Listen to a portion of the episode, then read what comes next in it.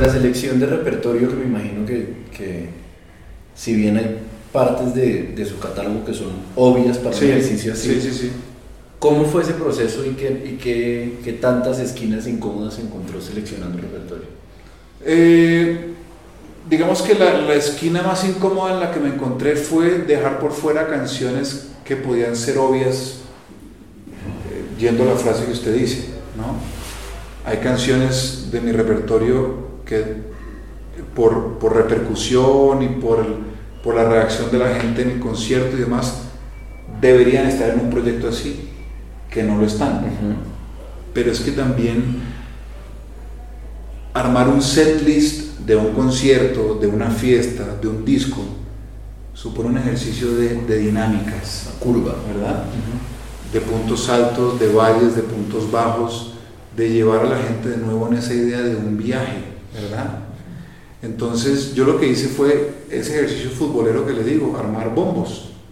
Eran cinco bombos, porque siempre el proyecto fue de 15 canciones, porque estaba pensado en, en las temporadas desde el arranque.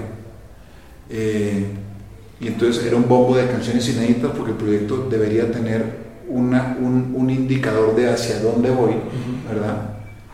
Las cabezas de serie, que son los equipos fuertes del campeonato, y están ahí si te quedas que de lejos y baja la guardia como pilares fundamentales del repertorio está otro bombo de viejitas pero nuevas, ¿no? que es estas canciones de las que hablábamos, pre-cruce de caminos algunas, como una y otra vez para caídas.